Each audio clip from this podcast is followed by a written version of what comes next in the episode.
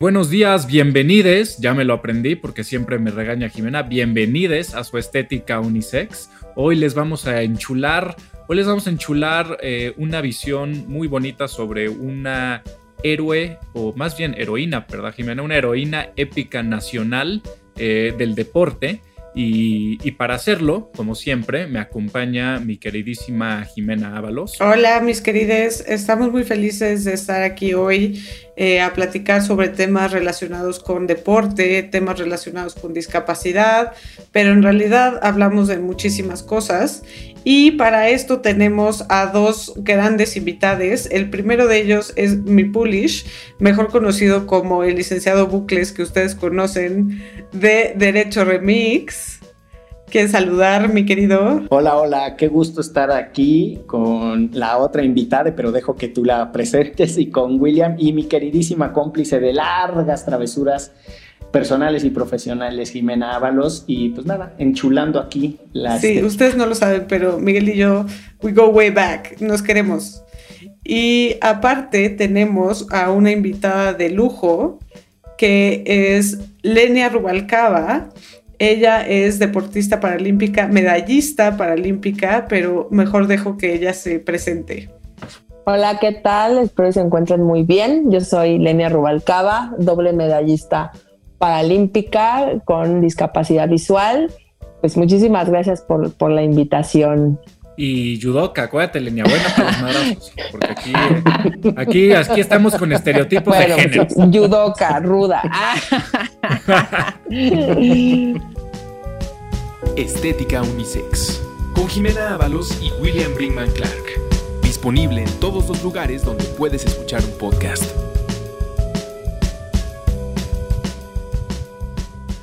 Y bueno, para esta cita eh, estaremos platicando, como saben, siempre tenemos ahí alguna joyita de la cultura popular para complementar las reflexiones y en este caso es un documental de Netflix que se llama Rising Phoenix.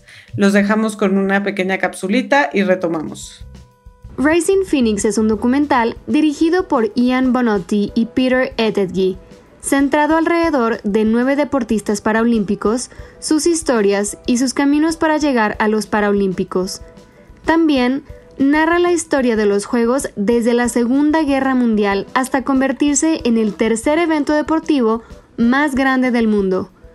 Bebe Bio, Ellie Cole, Jean-Baptiste Zalais, Matt Stutzman, Johnny Pickcook, Cha Shu, Rayleigh Bath, Natando McGlangu y Tanya McFadden nos muestran que nuestros sueños se pueden cumplir si nos lo proponemos y que aún tenemos mucho que hacer en cuanto a remover barreras. Pues, este, bueno, Lenia, de nuevo, bienvenida y muchas gracias por, por aquí pasar por, tu estética unisex. Eh, pues yo creo que lo, mejor sería que empezaras platicándonos un poquito sobre, sobre ti, sobre tu, este, ahora sí que tu viaje, como dice otro podcast que tenemos, que tenemos por aquí. Pues bueno, Sí, yo encantada. Muchísimas gracias por la invitación. Y pues les puedo platicar a manera resumida. Yo soy Lenia Rubalcaba, soy originaria de Guadalajara y tengo pues prácticamente 23 años haciendo deporte. Ahorita me encuentro para, preparándome para mis cuartos Juegos Paralímpicos y pues yo empecé eh, haciendo judo convencional, empecé a los 11 años, sabía que tenía una discapacidad, pero pues no sabía hasta qué nivel, sabía que no, pues que no veía bien, que no veía como los demás niños y pues eso creo que no fue impedimento en ningún momento. Fui creciendo, yo seguía haciendo judo y la primera vez que me llegó la oportunidad, que aparte yo desconocía que había judo paralímpico, fue en el 2004 por una invitación de un entrenador para ir al primer selectivo que iba a haber para los Juegos Paralímpicos de Atenas. Y entonces, pues, cuando llegó este entrenador me dijo que sí quería hacer judo paralímpico, que por mi situación de vista podía entrar. Yo le dije que, pues, honestamente no me interesaba, que yo quería ser campeona nacional, pero que lo iba a pensar. Le dije, si yo no le logro ganar a la campeona nacional de judo convencional, yo me voy con usted a, a Quebec y así fue. Dos semanas después le gané a la, a la campeona nacional y yo decidí no ir a Quebec, por lo consiguiente pues ya no busqué mi pase para Atenas en, en 2004. Y ya al año siguiente pues ya este, pues ahora sí que lo repensé y fue cuando ya quise incursionar en, deporte paralímpico. Y, estuve haciendo varios, bueno, soy campeona, fui, campeona nacional de las Olimpiadas Nacionales, que no sé si, si han escuchado de ellas. Eh, pues estuve teniendo bastantes competencias y ya el 2005 fue cuando dije, bueno, va, es una buena oportunidad y a la fecha pues todavía sigo haciendo deporte paralímpico, deporte en general, no, no me gusta ponerle un, nombre, deporte en general y pues así que es de manera resumida, ¿no? Un poquito de, mi vida en el deporte. A ver, vamos a empezar yo creo que con algo que, muchas personas que, que vemos deporte, y que, que vimos este documental de, Rising Phoenix, eh, quizá nos preguntemos y es si nos puedas platicar tú que tienes la experiencia de dos tipos de, competencias. ¿Cómo se dice? ¿Competencias o competiciones? Competencias, ¿verdad? Competencias. Este, competencias. dos tipos de competencias. Eh, si tú notas, si, tú notas algo, solo te pregunto esto por, por, lo siguiente. Creo que en el documental de Rising Phoenix eh, se puede ver un, sentimiento de hermandad y de sororidad entre equipos que quizá eh, son de diferentes países y equipos que deben de estar compitiendo el uno con el otro, que no sé, por eso te pregunto, que no sé si necesariamente sea así en, deportes no, no paralímpicos. Ah, ya sé que, no te gusta decirles así, pero pues ahorita simplemente como para, para diferenciar. No sé si, si quizá empezarle por ahí a partir de esto que vi en, la, en, la, el documental? Pues fíjate que yo no lo, pues muchos años yo estuve haciendo deporte convencional, yo no lo había notado.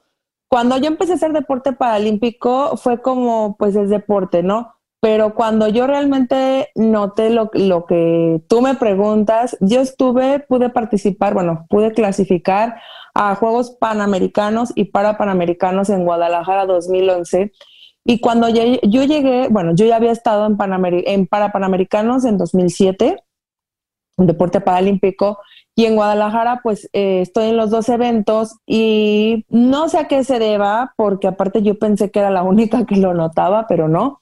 Sí hay una, sí hay una, quizá, por así decirlo, una hermandad en deporte, en deporte paralímpico. Yo sí noté que hay que hay como no, no competencia, pero afuera, en el comedor, en la villa, en todos lados se respira otro ambiente, ¿no? Siento que en deporte convencional, pues ni te saludan. Y yo he hablado con gente que ha estado eh, participando no como atleta, sino como, como fisiatra, como médico. Y ellos notaron también eso, ¿no? Que, que en deporte paralímpico somos quizá un poco más cálidos entre nosotros mismos. No sé si se deba a que somos menos atletas eh, o, que somos más conscientes de las condiciones de las demás personas. No sé la verdad a qué se deba, pero de que existe pues una diferencia en, cuestión de ambiente, sí, sí la hay. A mí me, gusta esta reflexión porque justo en el documental, eh, y, es una reflexión doble, por una parte pareciera que rescatan el verdadero espíritu de los Juegos Olímpicos, que es justo esto, ¿no? Que es como esta idea de construcción de paz y de hermandad entre naciones. Hay un momento en el que dice, eh, yo estaba marchando con la delegación de Irak y pues justo había compañeros que habían sido heridos en la guerra con Irak, ¿no? Y lo que eso puede hacer en términos de simbólicos y de construcción de paz, etcétera. Pero también hay algo que han dicho los dos y que es, es deporte, ¿no? Y eso creo que también es algo que sale en el documental y me encantaría pues escucharte más sobre este punto que dice y que incluso eh, entrevistan al, al príncipe Harry y dice, sí, estaba increíble el ambiente, pero sobre todo el nivel de los deportes y lo que eso representaba eh, también era altísimo, ¿no? Entonces, esa parte también me parece interesante. O sea, no es algo que en ninguna medida sea inferior a los Juegos Olímpicos, ¿no? En cuanto a nivel deportivo. Sí, sabes, sabes que, eh, por ejemplo, ya hablando personalmente, yo he notado que sí hay como un poco de, quizás hasta de recelo, ¿no? El hecho de que, por ejemplo, nosotros no mm, desconozco el motivo por el cual no podemos usar los aros olímpicos. Eh, para empezar, obviamente son organizaciones diferentes, el Comité Olímpico Internacional y el Comité Paralímpico Internacional, pero hasta cierto punto sí, sí creo que existe un poco de recelo por, por parte eh, de, de la gente que nos ve, ¿no?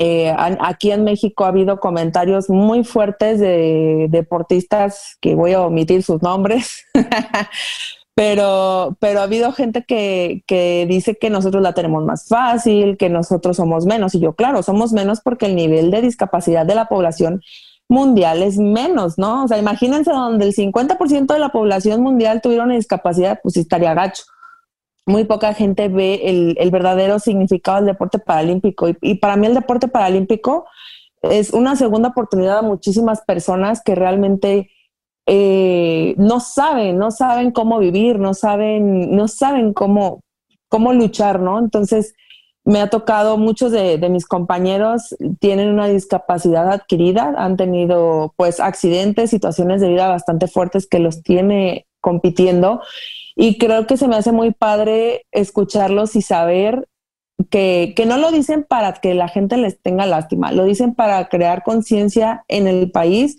y sepan que, en algún punto todos nosotros somos seres vulnerables, ¿no? La gente eh, de pronto siento que, que, se burla o no se burla, sino que te ve hasta raro porque caminas diferente o porque andas en una silla de ruedas cuando mm, ellos en su vida se van a imaginar que algún día pueden acabar así, no solo por un accidente, también como personas de la tercera edad podemos podemos llegar a ser personas discapacitadas y creo que culturalmente hablando a nivel mundial estamos igual en todos lados. Creo que, que al deporte, el deporte paralímpico poco a poco ha ido tomando muchísima fuerza. A mí me, tocó verlo, por ejemplo, cuando yo competí mis primeros Juegos Paralímpicos que fueron en Beijing 2008 donde vi un estadio más o menos lleno. En Londres eh, vi un estadio ya más lleno, pero llegar a Río y darte cuenta que, que, bueno, por ejemplo, lo, que decía el documental, ¿no? Que al principio, a mí no me tocó vivir estadios vacíos, o sea, a mí no me tocó llegar y ver un estadio vacío. Brasil como sede, para mí, de, de los tres juegos que yo he estado, ha sido la mejor sede en la que yo he estado. Eh, sé que hubo limitantes. Eh, justo cuando empezó el rumor de, del dinero de los Juegos Paralímpicos, eh, yo estaba en, en, Sao Paulo, pero al final pues se hacen los Juegos Paralímpicos y cuando yo llego a Río, yo llegué a comprar boletos y no había boletos. O sea, a mí como deportista me vendieron un boleto, entonces tuve que hacer varias cosas para conseguir más boletos, para conseguir tres boletos. Eh, y me di cuenta que Brasil realmente siento que sí disfrutó los juegos, ¿no? A, lo que yo vi, vi las sedes llenas, vi gente que, que compró sus boletos y dices, ojalá y así estuviera siempre, porque desafortunadamente en, eh, en competencias de, de, otro nivel se ve muy poco. A nivel internacional, pues sabemos, bueno, en México sabemos que, que, se acuerdan de los Paralímpicos solo cuando hay Juegos Panamericanos y para Panamericanos, pero nosotros estamos compitiendo todo el tiempo, nosotros estamos compitiendo prácticamente mínimo una vez al año si todo sale bien este, y, y darte cuenta que el deporte que, el deporte la gente lo sigue viendo el deporte paralímpico casi casi lo sigue viendo como recreativo cuando ya realmente no es deporte recreativo ya es un, un, deporte de alta competencia. Cuando tú te, tú te pones a ver los, los medalleros, eh, los históricos de unos, juegos, de unos Juegos Paralímpicos y te pones a ver que a lo mejor en un principio, no sé, se ganaban 10 medallas, ahorita se ganan 4. Entonces, el nivel ha mejorado muchísimo, la competencia ha mejorado muchísimo, pero sobre todo creo que aún hace falta a nivel mundial cultura del deporte paralímpico, el darle al deportista paralímpico, el dignificarlo, y el decir es igual de importante que, que, alguien que va a unos Juegos Olímpicos, que trae una medalla en Juegos Olímpicos. Y, y, nosotros decir, va, o sea, está chido, está chido que nos volteen a ver, no solo, no solo cada cuatro años, ¿no? Sino todo el tiempo. Y pues al final de cuentas sí, o sea, para mí el es deporte y para mí eh, nosotros entrenamos igual que un deportista convencional, hacemos dos, tres sesiones diarias, necesitamos de fisiatras, hay deportistas que necesitan eh, auxiliares para que puedan moverse, vaya, depende de, la discapacidad, es, el requerimiento especial de cada deportista, pero sí, sí es como, pues cabe resaltar, ¿no? De, bueno, sí, el deporte paralímpico ha ido mejorando, en México también han ido mejorando los, los apoyos, pero aún nos hace falta un largo camino por recorrer y bueno, a raíz del documental dije, bueno, ojalá y, no solo no solo los paralímpicos lo veamos, ¿no? Sino la gente en común vea que la mayoría de los deportistas paralímpicos tienen una historia de vida muy fuerte y que gracias a esa historia de vida muchos de ellos están donde están ahorita y donde a raíz de eso, a raíz de un deportista paralímpico, ha habido situaciones donde hay una discapacidad, uh, discapacidad adquirida y de pronto es como, bueno, voy a intentar hacer esto porque es una nueva oportunidad para, para nosotros, lo cual creo que se necesita, ¿no? Se necesita que, que la gente sepa que después de una discapacidad hay muchísimas cosas que se pueden hacer. Oye, Lenia, yo tengo una formación de abogado y como abogado muy próximo al tema de derechos humanos y muchas de las cosas que entiendo e interpreto vienen desde ahí y justo eh, una de las cosas que creo que el paradigma de derechos humanos pone sobre el cuestionamiento de las personas con discapacidad es, eh, son dos cosas. Uno, no entender que se trata de una situación relacional, es decir, no es que eh, una discapacidad, la que sea por sí misma, determina algo, sino que para poderla entender requiere una relación con un entorno y eso significa que si resolvemos muchas cosas del entorno, las discapacidades se disuelven, ¿no? Es prácticamente la contribución del, pensamiento de derechos humanos a, a este tema. Y el otro es la tontera que hemos hecho como sociedades en poner en énfasis en lo que no se puede hacer y no el énfasis en lo que se puede hacer. Y eso tiene mucho que ver con lo último que tú dices, que es precisamente, eh, todo esto me lleva precisamente a, mi pregunta, que es, eh, ¿cómo, ¿cómo se aprecia el documental desde tu propia experiencia?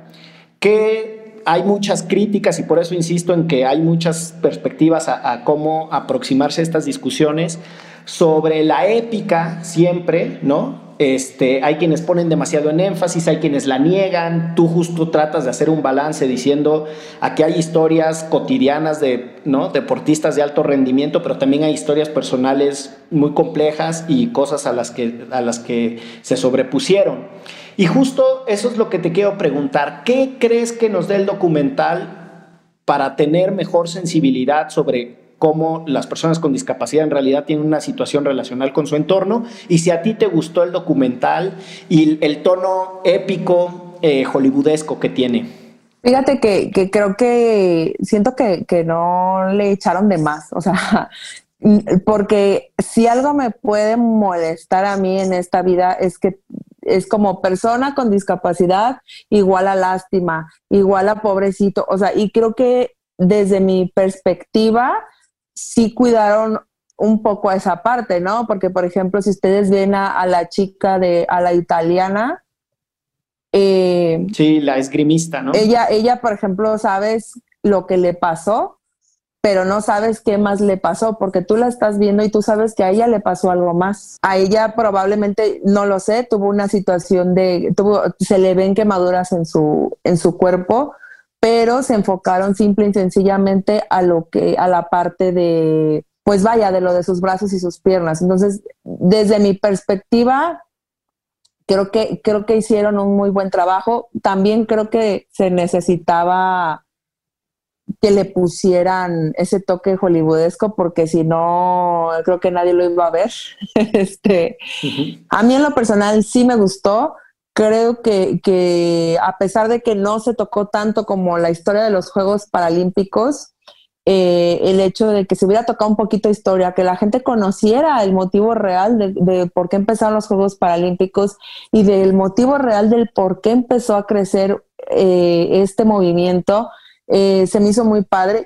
Creo que un poco lo que iba quizás Miguel es que estas narrativas desde lo épico, quizás hace parecer que depende del individuo, ¿no? Que depende del individuo salir adelante y tener como esta narrativa heroica, cuando pues sabemos que también hay que echarle desde las instituciones y hay que echarle eh, eh, el, entorno es quien se debe adaptar, las personas, y no viceversa, ¿no?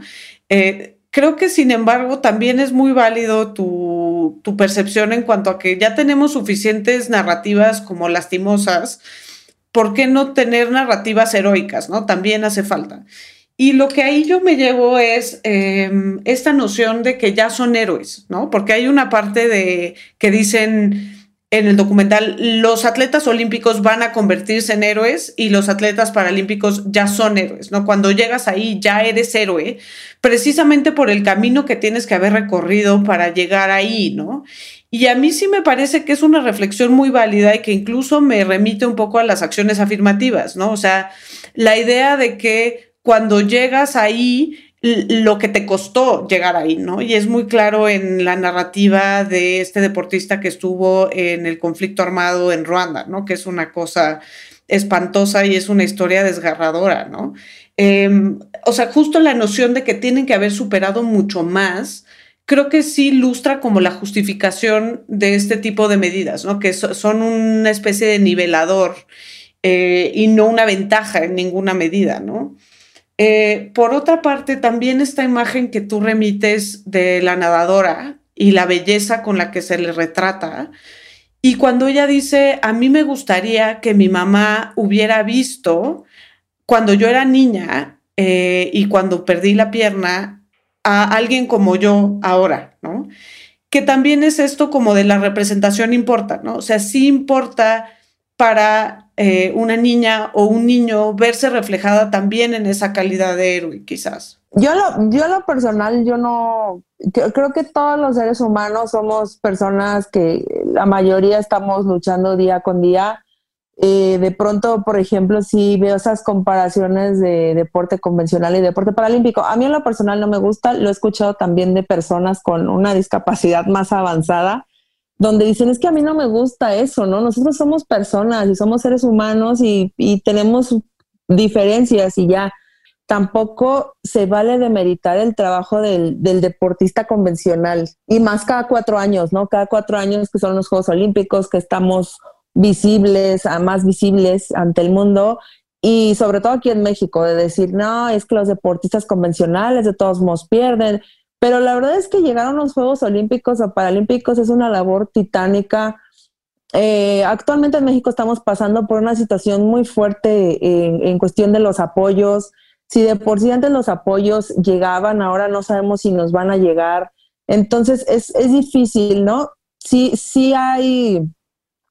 A, mí sí me gusta esa parte de decir, pues yo soy Ilenia Rubalcaba, yo soy deportista y sí soy quizá, mi eres medallista, pues sí, sí soy medallista, pero yo honestamente no me siento ni, ni superhumana, ni héroe, ni nada, ¿no? O sea, creo que, que a mí me gusta mantener esa línea, mantener la línea donde, donde para mí todos somos iguales, con o sin discapacidad, y el ayudar a los demás y hacer el trabajo que, que a mí me queda. Yo, yo quiero comentar algo, recoger un poquito algo que, que has dicho tú, Lenia, de, que ha dicho Jimena, eh, cosas que han platicado Miguel, que nos ha platicado aquí, pero que también platicó en, alguna ocasión en Derecho Remix, que platicaban sobre, ya no me acuerdo cuál era el tema, pero están platicando sobre, ah, sobre la inclusión de mujeres en el deporte, Miguel, no, no te acuerdas que tuviste un episodio sobre esto. Y, y, veo que estamos platicando de muchos, de, pequeños como problemas que salen a través de esto, de, de la separación entre deporte de, discapacitados, deporte convencional, como dices tú, Lenia, pero creo que si abstraemos un poquito el tema, pues eh, podemos ver de dónde, de, dónde creo yo que surgen todas estas pequeñas contradicciones o problemas y, creo que es en el concepto mismo del deporte. Yo creo que tanto Jimena como Miguel, como tú, Lenia, como yo, hemos vivido en una sociedad y nacimos en una sociedad en la cual el deporte sí es entendido solo de una manera, que tiene que ver con eh, el individuo o, el equipo de individuos que compiten, que tiene que ver con esto, esto que decía Jimena de echarle ganas, de una superación y tal, de un esfuerzo, ¿sí? Y que tiene muchísimo, muchísimo que ver con tratar de ser el mejor siempre, ¿no? Como construirte para ser el mejor y entonces el deporte se vuelve este vehículo mediante el cual como sociedad o en el caso de las Olimpiadas como países podemos ver quién es el mejor.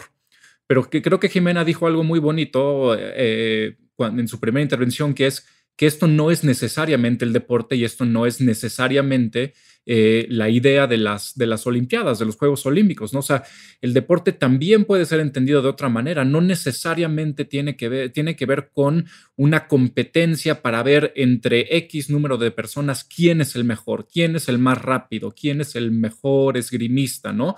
En, en este tipo de jerarquía. Entonces yo creo que si bien todos vivimos ya en una sociedad eh, en dialéctica de la ilustración, Adorno lo dice muy bonito porque él, lo pone en un momento específico. Él dice, hay, hay por ahí un momento al final del siglo XIX, principio del siglo XX, en el cual capitalismo, lógica de trabajo y sociedad occidental se, funden con el deporte y nace el deporte como lo entendemos nosotros, que es ganar, competencia, ser el mejor, ganarle al otro, eh, tener mejor entrenamiento, ta, ta, ta, todo el tiempo. Y él ve un poquito lo ridículo en esto, porque dice, cuando ganas, luego qué? Pues otra vez el siguiente año. ¿Y luego qué? Pues otra vez el siguiente año y ganas las Olimpiadas. ¿Y luego qué? Pues las siguientes y así y así, en, una idea que él, que él ve un poco absurda. Y el deporte, yo creo, recalco otra vez lo que decía Jimena, no necesariamente es así. Y yo creo que por eso eh, empecé yo haciéndote esa pregunta, porque, porque creo que sí hay algo muy potente detrás de lo que mencionabas, Lenia, que decías, yo no sé por qué, pero en, en cuando voy a los deportes paralímpicos, eh, eh, estoy parafraseando, eh, corrígeme por favor, Lina. Cuando voy a los deportes paralímpicos, este, hay más, hay, hay un sentido más de empatía, de hermandad, de sororidad afuera, en, en, en, las viviendas, eh, ¿cómo se llaman? en las villas. En, las villas, que no siento en el otro. Y, y, entonces yo creo que también habría que, que, que, pensar la posibilidad de que los Juegos Paralímpicos son más el verdadero espíritu de el deporte y el verdadero, bueno, verdadero está mal dicho, pero un, un, quizá eh, un espíritu más, em, ¿cómo lo diríamos? Pues es que no es ni verdadero ni puro, pues mejor, un mejor espíritu de lo, que el deporte puede hacer, ¿no? Porque yo le decía a Jimena, yo le, o sea, entonces Miguel y Jimena, este, yo lloré como 17 veces con, con, con Rising o sea, más menos. Yo, yo pondría el over-under de cuántas veces lloré como en 17. Ya, ya hasta me salía la masculinidad tóxica y decía, no mames, ya deja de llorar. No, ya no es posible que estés llorando. Y cada nueva pinche historia otra vez ya ahí vas. Y luego sale el, el, compadre de Ruanda y no mames. o sea, ya, por favor. No, pero el deporte también tiene la posibilidad de hacer esto, ¿no? Y, creo que ahí hay, hay, muchísima potencia.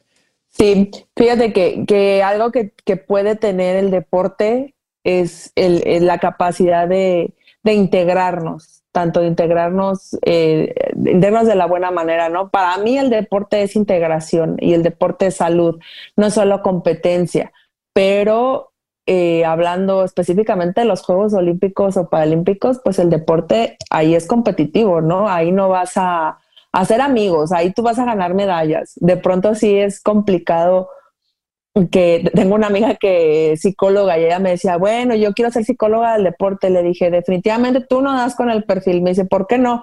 Porque de pronto yo llegaba, yo viví con ella cuatro meses en España, entonces yo llegaba muy cansada. Entonces me decía, no, pues descansa, o sea, descansa. Y yo, no, es que esto no funciona así. O sea, yo mañana tengo que levantar y tengo que volver a entrenar, ¿no? Y luego le dije, pues por eso, le dije, porque el psicólogo del deporte y el deportista y el entrenador y todo el mundo que trabaja con nosotros trabajan para que nosotros ganemos. O sea, nosotros no estamos para recibir una palmada, no estamos para recibir, o sea, la verdad es que la vida es, es dura. Le, dije, entonces, simple y sencillamente también hay que saber diferenciar, ¿no? El deporte no todo el tiempo es competencia, el deporte es integración y, por ejemplo, la, la mayoría de los casos de deporte paralímpico, muchos empezaron a, por ejemplo, natación, muchos empezaron a nadar por rehabilitarse. O sea, ¿por qué? Porque tenían un, este, una lesión y, bueno, la natación no sirve a todos. Estemos este, con discapacidad o no, la natación es muy buen deporte, muy buena actividad física, más bien. Y, y el hecho de, que gracias a eso ellos empezaron, pues empiezas, es normal, ¿no? O sea, empiezas a tener amigos, empiezas a salir, empiezas a conocer gente, de pronto te das cuenta que pues sí te gusta competir. Hay niños que no les gusta competir y también se tiene que respetar. Pero definitivamente creo que, que el hecho de saber a lo mejor que tú llegaste a unos Juegos Paralímpicos, cuando lo empezaste a hacer por hobby o por necesidad y de pronto ya compites por una medalla, a lo mejor también eso hace que el entorno cambie un poco, ¿no? y la verdad es que, que a mí me, preguntan, bueno, ¿y tú qué piensas antes de salir a competir? Le digo, no me pregunten porque la verdad yo, yo soy súper ruda pensando ya cuando estoy en una competencia, soy, soy muy ruda. Y obviamente, pues yo no voy por la, por la medalla de la amistad, ¿no? O sea, yo voy por la medalla de porque, le, porque les gané a todas pero, pero simple y sencillamente eso es arriba, ¿no? Ya cuando bajas de tu competencia, te haya ido como te haya ido, porque a mí me ha tocado estar de los dos lados, tanto en el podium como abajo del podium, es como, bueno, la vida sigue, hay que seguir entrenando, hay que seguir mejorando. Y, y con respecto, por ejemplo, a lo que comentas, ¿no? De, de generar deportistas o, o, ser buenas personas, les digo, pues a mí el judo me ha dado afortunadamente una, no porque en mi casa no me lo hayan dado, pues más bien el judo yo creo que vino más bien a reafirmar lo que me enseñaron en mi casa, que son los valores. Que, que si algo puede tener un arte marcial es eso, ¿no? Los valores, el respeto, la, la amistad, el ser una persona humilde, el respetar las jerarquías que, que siempre va a haber arriba de ti, como tus entrenadores y el, además gente de tu equipo. Entonces, para mí el, deporte también siento que puede ayudar en esa parte de formación a las personas. Oye, hace ratito dijiste una cosa que, que me encantó, el de, para mí el deporte es una forma de estar integrados, ¿no? Y de, de pertenecer. Eh, y la verdad es que uno de los testimonios que sale en el documental, que es el de, el de Tatiana McFadden, que eh, es la chica que cuenta, pues yo pregunté en mi escuela, ¿por qué no puedo pertenecer al equipo de atletismo? Y me dijeron, pues Nel, ¿no? No tienes las condiciones. Y ella gana un caso que de hecho formalmente es el caso McFadden versus Grasmick y tiene eh, la sentencia, es de una, de una corte en, el estado de Maryland, y la, tiene una frase muy bonita a propósito justo de la inclusión. Y la sentencia judicial dice que los equipos deportivos se tienen que sentir orgullosos de la capacidad de competencia de una joven eh, destacada y comprometida con el deporte como Tatiana McFadden. Y me parece que eso es, eso es central en parte de las contribuciones que tiene el documental, creo yo, o sea, que hace que uno se cuestione cuáles son los criterios en función de los cuales valora o deja de valorar algo. Y creo que por eso insisto en que eh, la contribución de los derechos humanos a cuestionarnos esa dimensión relacional de las discapacidades es muy importante, porque para todo fin práctico, la noción médica, que es casi de mayoría estadística, dice que casi todos tenemos y después describe una característica, ¿no? Y esa aproximación médica describe que esa es la supuesta normalidad o la naturalidad. Pero si lo vemos a contracorriente, pues todo mundo tenemos la imposibilidad material de realizar algo. Alguien no canta, alguien no brinca, alguien no... O sea, es muy, es muy complejo eh, cómo se fue dando esa, esa construcción social de lo que es sino una discapacidad y cómo rechaza y cómo normalizamos, ¿no? Que excluye. Por eso me gusta cuando tú dices, pues para mí el deporte es integración y para mí el deporte también es mientras estoy allá arriba, pues nos vamos a acomodar una chinga y ya allá abajo nos pegamos unos abrazotes. Y, y además, de, o sea, además de eso, la otra cosa que dejando clarísimo que a mí me fascinó la fotografía del documental, me encantó. A mí sí me gusta la, la épica, pero creo que la otra cosa que te quiero preguntar conecta justo con esto que ya describías. Es bien costoso alcanzar alto rendimiento. Y uno ve el instrumental con el que se practican estos deportes y pues son costosos, O sea, ¿no? Los aparatos se ven, evidentemente requieren mecánicos, reparaciones, ¿no? Para quienes utilizan eh, algún tipo de, de apoyo mecánico. Pero ¿Cómo están los patrocinadores con, la competencia? ¿Se les acercan? ¿Se enganchan? ¿Son calaveras? Este, ¿Se rajan? Híjole, ay Dios. Ah, fíjate que pasa algo muy chistoso, ¿no? También volvemos a, la, parte, la, parte triste. Sí hay patrocinadores, bueno, yo actualmente tengo dos, pero eh, me he dado cuenta que también cuando, vaya, que si tienes una cierta discapacidad, tienes, no te aseguro nada, no tengo una estadística tampoco, pero tienes probabilidades de que te caiga algún patrocinador. Eh, por ejemplo, me voltean a ver a mí y voltean a ver a, a la chica italiana, ¿no? Cuando yo te puedo decir, sabes que Lenia tiene tres Juegos Paralímpicos, pero como la italiana, por mencionar a alguien, eh, tiene, se le ve mayor la discapacidad, siempre se van por la persona que tiene mayor discapacidad. A mí eso a mí no me gusta, este, al contrario, es bien molesto. No porque van a decir, pues sí, es que ella su discapacidad es mínima. No, no es por eso. Es porque también necesitamos hacer conciencia en la población de que existen eh, infinidad de discapacidades, ¿no? En simple y sencillamente, en sillas de ruedas son 10 discapacidades diferentes, en judo ciegos y, débiles visuales son tres discapacidades diferentes. Pues desafortunadamente también aparte de decir, bueno, hay pocos patrocinadores, hay veces que los patrocinadores se van con las personas que están más discapacitadas. ¿Por qué? Porque algunos de ellos les piden que vayan y den pláticas motivacionales. También luego ha surgido eso, ¿no? Que como es discapacitado, seguro ha de dar una muy buena plática motivacional por su historia de vida, que está como fuerte. Pero dices, ok, bueno, yo respeto eso, y ya quitando esa parte de, ahora sí, de la competencia de quién tiene más discapacidad o no, son muy pocos los patrocinadores. No tengo una estadística en comparación de deporte convencional, pero por ejemplo, yo sé que a deportistas convencionales en cuestiones de, de marca de ropa, de 10, yo creo que no conozco a ahorita conozco, me acuerdo de dos chicas de atletismo que sé que tienen marca de ropa, pero de ahí en más no conozco a nadie. Está, está muy escaso. Por eso es, eh, bueno, actualmente estamos viviendo los deportistas la desaparición de nuestro fideicomiso, la cual es como súper temido, ¿no? Porque de pronto yo me pongo a leer ahí en Twitter que dicen, pues que pidan patrocinadores, carnal, pues si fuera así de fácil, pues yo ya tendría chorros de patrocinadores, ¿no? Un chingo Cañón, ¿no? Así hasta lista de espera para decirles, no, ahorita no. Pero aún así, el, deporte, el patrocinio en deporte paralímpico es muy escaso. Sobre esto yo quisiera reaccionar porque sí me remite mucho a estos debates que hemos tenido sobre el tema de las mujeres en los deportes, en donde la clásica argumentación falaz que te dicen, bueno, pues es que las mujeres no, no les pueden pagar lo mismo o no pueden tener los mismos patrocinios porque no tienen la misma afición, ¿no? No tienen ese nivel de espectadores. Y pues justo es muy falaz porque es decir, bueno, si se apoyara esos deportes, entonces tendrían ese nivel de afición y entonces no, no sería esa la discusión, ¿no? O sea, creo que sí hay que, hay que voltear ahí esa argumentación porque pues lo que se necesita precisamente es apoyo y que se dé, que se difunda, que se dé a conocer esto para que eh, haya afición, para que más personas conozcan el, deporte, ¿no? Que esa parte sí me parece muy valiosa del documental, ¿no? Hay una parte que me parece problemática, quizás.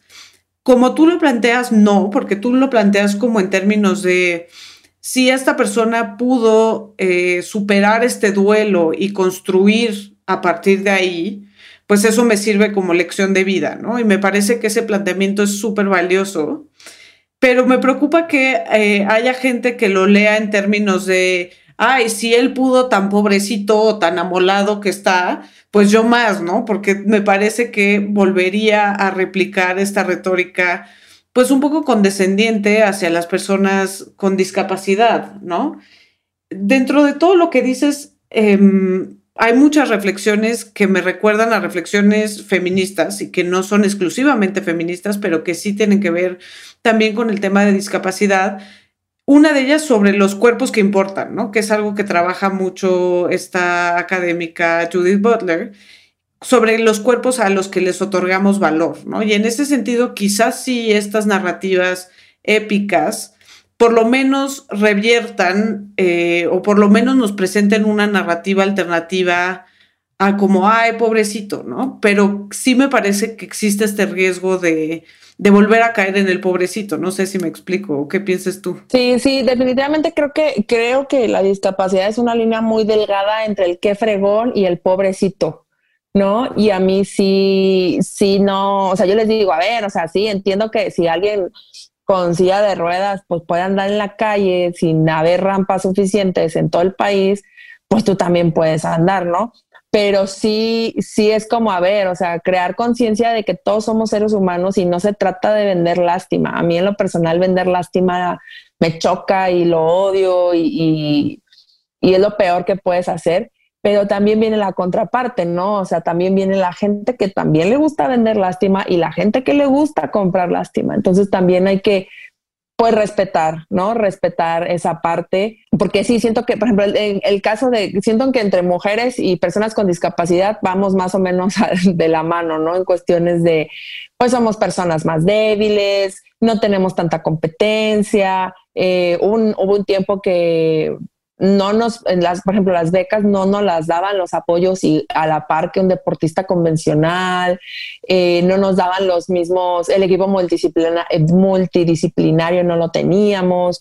Entonces, el hecho de, de, por ejemplo, hace días me preguntaban, ¿no? O sea, para ti ser mujer y ser una persona con discapacidad, ¿qué es? Y yo, pues simple y sencillamente es doble reto. ¿Por qué? Porque tenemos que educar a la sociedad de que entiendan que, que, que, pues todos los días también nos levantamos y todos los días entrenamos y que todos los días tenemos que pues fregarnos y, y es lo que yo les decía, ¿no? O sea, de pronto un amigo me preguntaba, oye, cuando estás menstruando, ¿qué haces? Y yo, pues entrenar, o sea, tengo que entrenar. Y, no nada más yo, le dije, todas las mujeres tenemos que salir a trabajar. Y entonces me dio mucha risa porque no lo hacía con malintencionado, ¿no? O sea, fue una, es un chico bastante auténtico que de pronto me lanza preguntas así y es como, a ver, ¿qué pedo? O sea, date cuenta que ya estás grande y entiende que, que son situaciones normales de la vida y que lo único que queda es trabajar por ello. Esta narrativa épica, con todo lo que podemos eh, quizás ser críticos y decir, eh, bueno, sí, pero esto lo pinta como si depende del individuo y en lo que se tiene que ajustar es el entorno. Pues por otra parte, si estas narrativas épicas contribuyen a que justo tengamos más conciencia y eso nos motive a hacer los cambios que necesitamos al entorno, pues entonces, bien, ¿no? A mí está idea de que necesitamos romper el paradigma individual de la discapacidad y tener una aproximación desde las dimensiones colectivas y estructurales, ambas, ¿no? O sea, qué cosas hay que remover de la forma en la que hemos estructurado el diseño de las casas, las banquetas, todo, de tal suerte que termina produciendo... Eh, exclusiones y a esas, la gran mayoría de las veces con mucha torpeza les terminamos llamando discapacidades desde esta noción de que es alguien que no puede hacer algo, ¿no? Cuando es propiamente la infraestructura la que no se los presta. desde esa idea, eh, hay dos cosas que yo pensé viendo el documental. Una ya te la decía, que es, se necesita mucha sensibilidad para acomodar cierta infraestructura, dar aditamentos, etcétera, para que las personas puedan realizar actividades de alto rendimiento. ¿No? Porque son de alto rendimiento. Y así como el deporte convencional invierte un montón de dinero, por así en todas partes, en hacerle un estudio de la mecánica de rodilla de Andrés Iniesta para entender por qué chingado se flexionó de una manera en el Mundial y luego eso replicarlo en el FIFA, que lo que te estoy diciendo es verdad, o sea, un chingo de güeyes estudiándole la mecánica de la rodilla para ponerlo en un videojuego, ¿no? Es que es el nivel de, de absurdos que puede alcanzar el deporte convencional, pues asumamos que el deporte paralímpico puede tener sus propias necesidades materiales y que satisfechas, aún así queda una deuda. Ese es, esa es la, ese es el pensamiento, la reacción que yo tuve con el documental. Y esa deuda es cuánta apreciación me falta para entender lo que está sucediendo ahí en términos de técnica, en términos de competencia, hay frases a lo largo del documental, eh, pues que uno termina descubriendo, pues que no es que el deporte por sí mismo esté definido, es el conjunto de prejuicios el que me impide a mí entender que hay una chingonería sucediendo ahí al más alto nivel. Y creo que eso es importante. Yo, yo no sentí... Me enganché un poquito en la épica, me enganché sobre todo en la estética, ya les decía, la fotografía me pareció fascinante, la fotografía me dejó babeando y me dejó esta sensación de tengo un montón por aprender, como un campo de vacío de conocimiento en, términos estrictamente deportivos y de técnica. Pero, a ver, ¿no, no, no habría un, pequeño problema ahí o una contradicción? Em, voy a traer a cuenta otro documental que eh, Jimena y yo platicamos y estoy casi seguro que tuviste, Miguel, y, no sé si lo viste, Lenia, que es el, pues estuvo muy de moda hace unos meses el documental de Michael Jordan este, que se llamaba The Last Dance, ¿no? Todo el mundo lo estaba viendo y pues todos sabemos Michael Jordan, mejor basquetbolista, etc.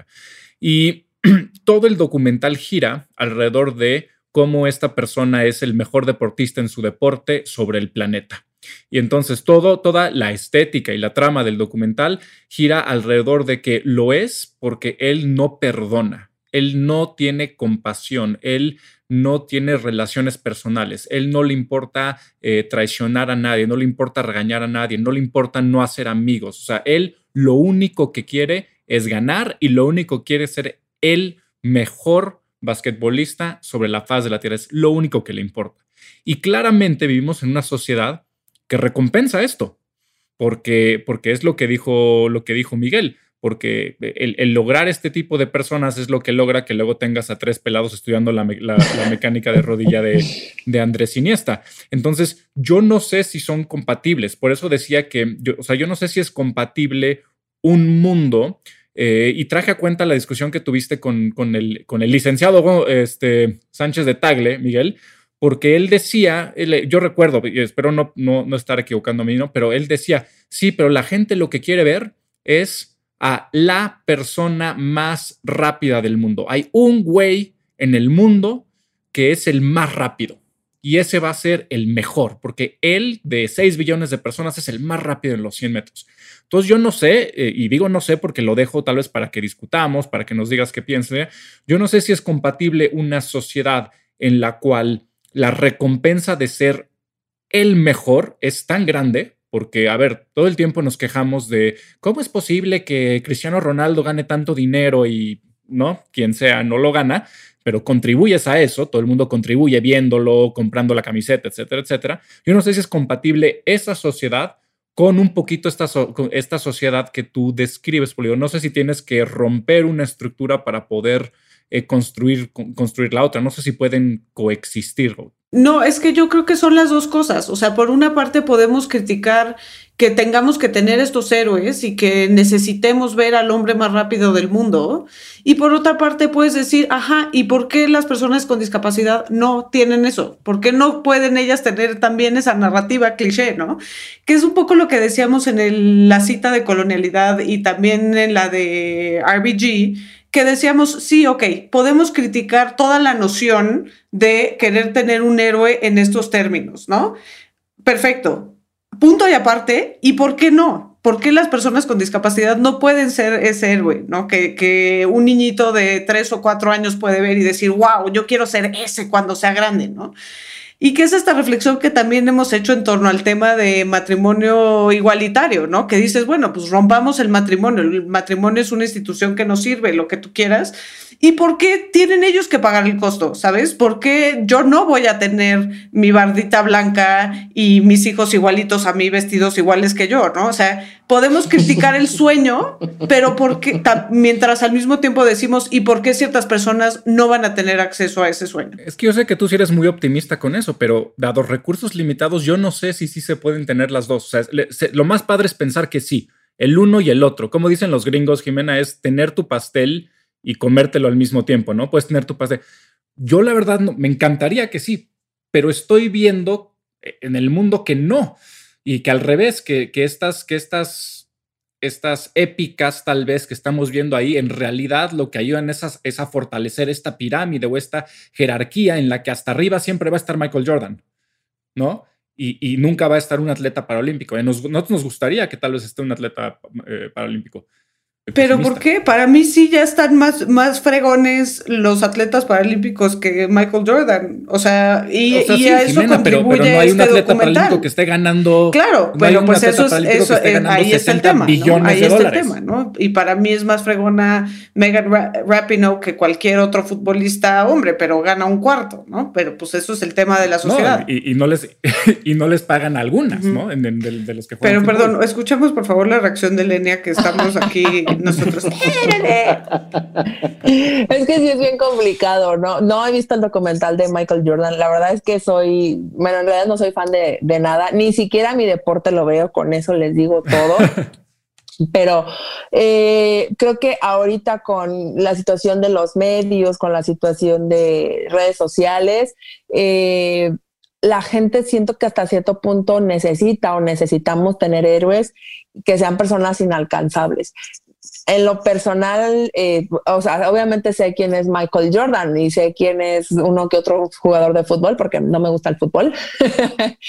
Pero creo que a final de cuentas, eh, ellos siempre son los que dan la cara pero hay muchísima gente detrás de todos nosotros los deportistas donde nosotros no seríamos lo, los, lo que somos si, si no los tuviéramos. Vaya, yo sé que uno eh, tiene el talento y uno es quien se sube, pero si tú tienes alguien que no te sepa dirigir bien, alguien que no te sepa sacar de una lesión, alguien que no sepa manejar bien tu carrera deportiva, pues no vas a hacer nada. Entonces, no lo sé, o sea, sé que, sé que es complicado, sé que, que, vaya, que ya el deportista paralímpico ya ahorita ya está un poquito más reconocido, pero también sé que el, que el marketing, por ejemplo, ¿no? O, el hecho de, de, lo que hacen los países individualmente, porque, por ejemplo, hay un, a un chico francés que se llama Teddy Riner, que, que es judoka, medallista olímpico, eh, que él es, está, yo creo que no sé económicamente cuánto gane, obviamente su país le debe de dar alguna beca y debe tener algunos patrocinadores. En, económicamente no sé cuánto gane, no creo que gane lo que gana Cristiano, lo que gana Jordan, ni nadie de, de, esas, de las grandes ligas, pero él es tan conocido, o sea, él todo el mundo lo conoce en Francia, pero la diferencia de Francia y otros países es que el judo es un deporte tan popular como el judo, entonces no lo sé, ¿no? A mí me gustaría en alguna algún punto de mi vida no, no decir yo soy súper famosa, no, o sea, decir, bueno, hay deportistas paralímpicos que son famosos eh, y, que, y que realmente son ejemplo, pero desafortunadamente creo que no se nos da una continuidad, ¿no? Ni como gobierno, ni como sociedad, ni como las mismas federaciones deportivas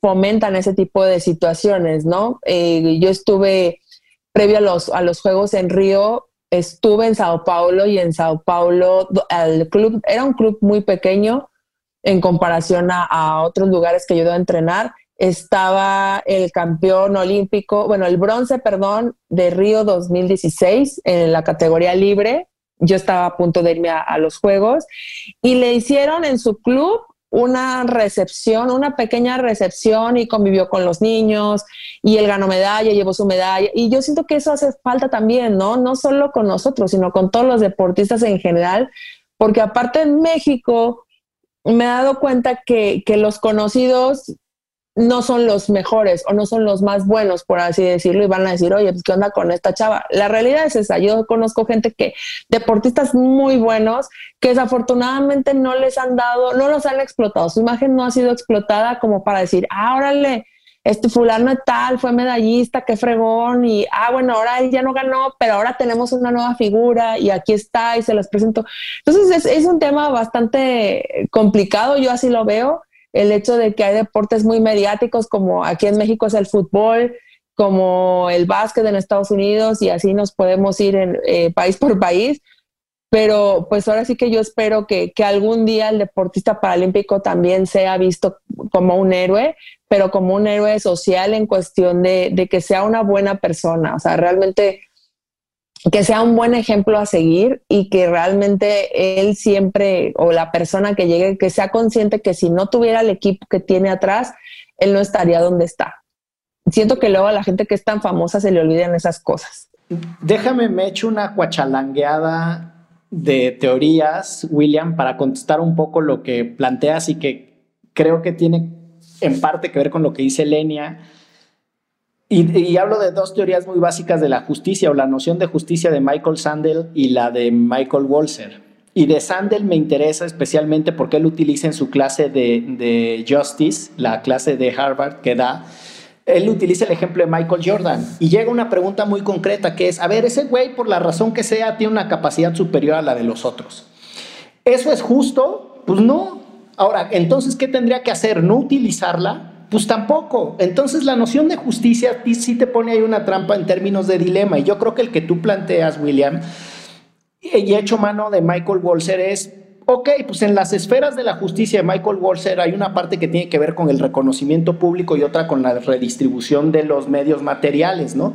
Y Walzer agarra el caso de los trabajadores de la limpia pública y dicen, esos cabrones le dan un servicio a la sociedad que son los que más tendrían que ganar dinero y no son los que más ganan dinero.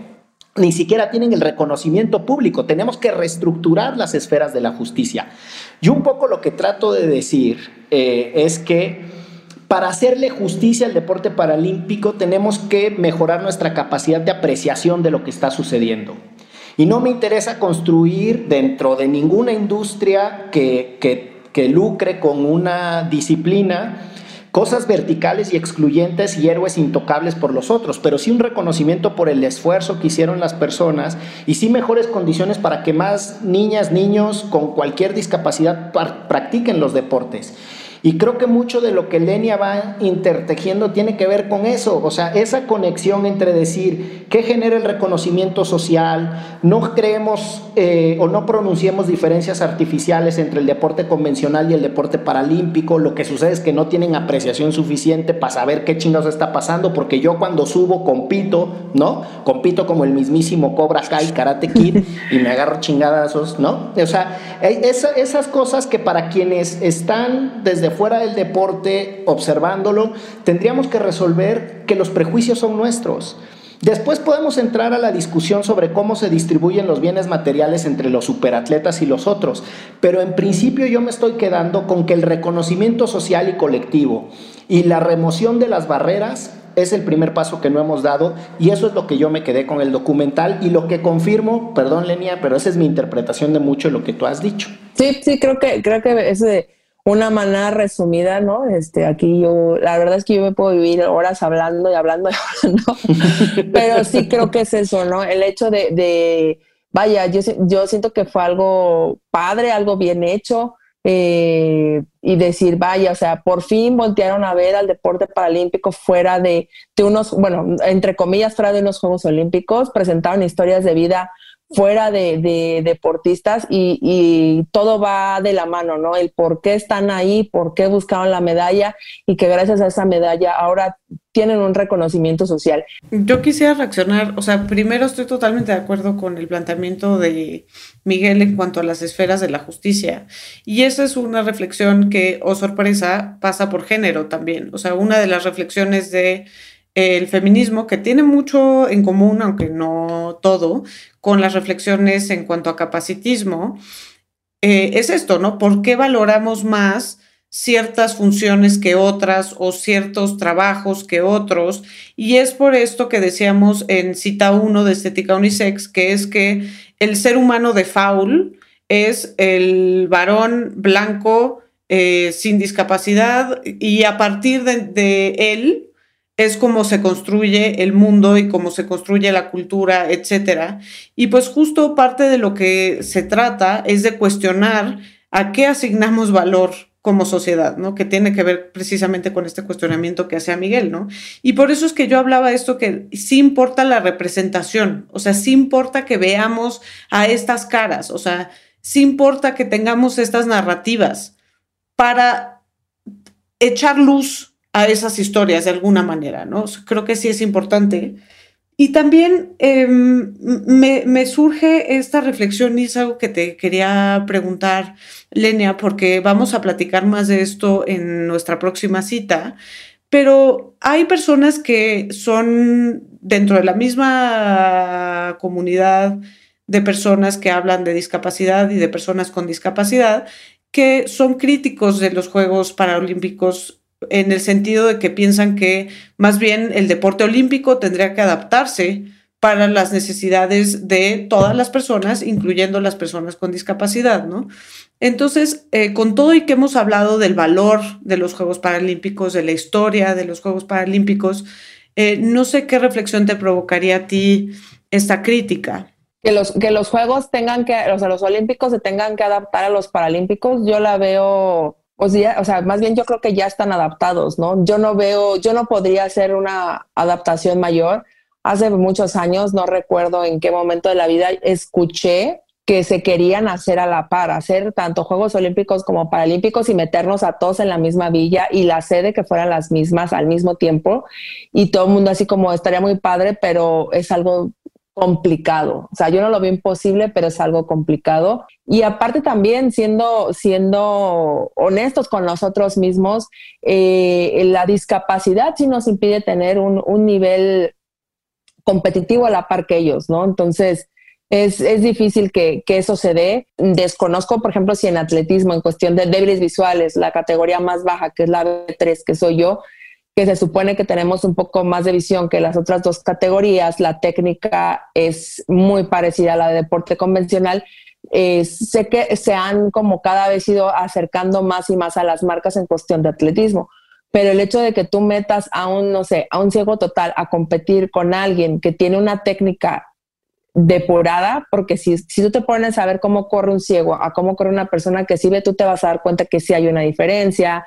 En natación, pues obviamente alguien que, que, tenga, que tenga sus cuatro extremidades, alguien que nada más tenga dos, hay mucha diferencia. O sea, incluso ni en el deporte paralímpico se compite a la par. De ahí en más no veo opciones. Sé que hay deportistas paralímpicos que han competido en convencionales. Bueno, yo lo logré en Juegos Panamericanos.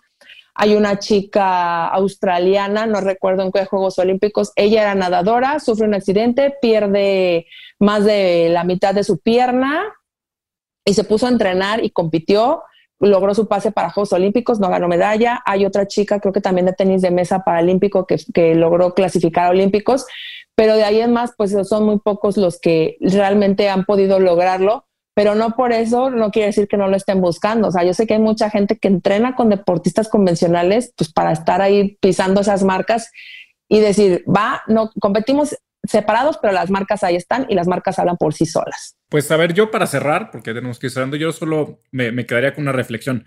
Si bien al mismo tiempo estoy de acuerdo y en desacuerdo con, Miguel y con Jimena sobre, ahora sí que la administración de los recursos, si lo, si lo viéramos así, este, Creo que hay algo aún más interesante aquí y es eh, que, no lo hemos pensado y viene un poquito a, la pregunta que dijo Jimena o que Jimena le preguntó a Lenia sobre esta integración de los Juegos Olímpicos, ¿no? Lenia, tú bien nos dijiste que, tú no, no, lo ves como algo cercano, pero la razón por la cual nos platicas que no, que no es cercano puede resumirse a este enorme abismo de diferencias. Hay tantas diferencias entre todas las actividades, especialmente en categorías. Y es Nunca lo había pensado, pero que se use la palabra categorías es muy interesante, porque categorías es básicamente eso, es una diferenciación, ¿no? Este hasta aquí, este hasta allá, estoy haciendo pequeños cubículos y aquí entran algunos y aquí entran los otros. Y como tú bien nos dices, Lenia, en el mismo deporte paralímpico hay muchísimos pequeños cubículos de dónde entra cada uno de los atletas. Pero en, el pensamiento de, una feminista que, que Jimena me presentó, que se llama Donna Haraway, ella tiene un manifiesto bellísimo que se llama el manifiesto Cyborg y nos, nos deja pensar en algo en el futuro que, creo que no hemos pensado. O sea, solito va a venir este momento en el que la prótesis eh, tendrá tal avance tecnológico que va a ser mejor que un, que un, este, eh, que un brazo humano, por ejemplo, o que una pierna humana, o que un ojo humano.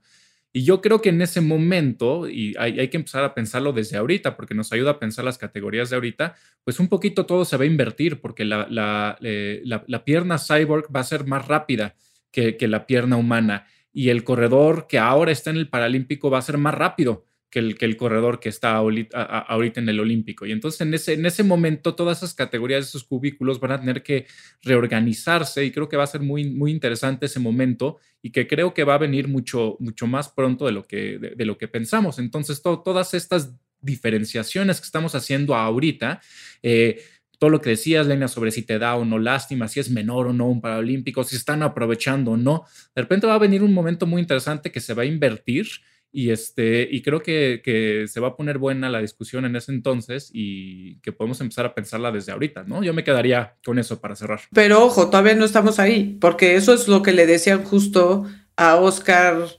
Pistorius. Eh, sí, Pistorius en el momento le decían, no, pues es que tú tienes hasta una ventaja, ¿no? No, a ver. Eh, es, es muy interesante esa discusión, ¿no? Es la discusión sobre la prótesis y, viene, viene fuerte. Ya hay ojos, ya hay ojos prostéticos que están muy avanzados, hasta donde tengo entendido. Y hay manos como las de Star Wars que salen ahí, como la de Luke Skywalker. Pero justo ahí la necesidad de replantear más bien categorías, de replantear eh, otros criterios para el deporte, ¿no? Que no sean estos artificiales. Yo como buen abogado maniático de algunos deportes, eh, la verdad es que me podría enganchar muchísimo en el caso de Oscar Pistorius porque su clasificación a Pekín 2008 fue muy polémica y recibe la autorización del TAS finalmente, siempre y cuando de los tiempos, pero no da los tiempos y entonces después se va con el, ¿no? Con lo que decía Lenia, con el de 4x400 y tal.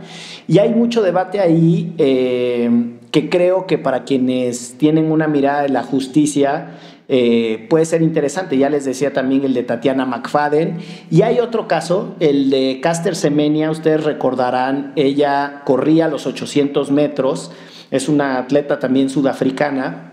Y la, la obligan a que artificialmente modifique sus niveles de testosterona porque tiene hiperandrogenismo. Y, y el TAS dice que no puede correr con otras mujeres porque tiene una cuestión eh, de segregación hormonal. Entonces, el futuro ya está ahí con prótesis y, si no también. Eh, las categorías ya están duramente cuestionadas por cuestiones biológicas. El debate me parece que está lindamente trazado. Yo quedé impresionado con la narración de tu momento épico, Lenia, y con la franqueza de tus palabras, incluido tus cuestionamientos sobre la propia comunidad con la que practicas el deporte. Y no puedo más que agradecerte la franqueza de la conversación y esas serían mis palabras finales, queridas Jimena y William, y gracias por invitarme a su cita en la estética unisex. Gracias por venir, Miguel. Y a propósito de lo que dijo Miguel, también si les interesa, hay un episodio que Jimena y yo hicimos con Ángel, que se cuestiona esto, ¿no? O sea, ¿qué es lo natural y qué es la prótesis? Porque pues si te pones a pensarlo, una gran, gran, gran mayoría de las cosas que hacemos, nos ponemos en nuestro cuerpo y etcétera, etcétera, son prótesis. O sea, lo que realmente es verdaderamente natural es muy poquito, si no... Exacto. Yo no quise traer el caso de Caster Semenya porque creo que también se presta a toda otra reflexión en torno a género que necesitamos otra cita, pero creo que sí es muy valiosa en cuanto a que hay que replantear las categorías en cualquiera de los escenarios, ¿no? Eh, yo también te agradezco infinitamente, Lenia, que hayas estado aquí.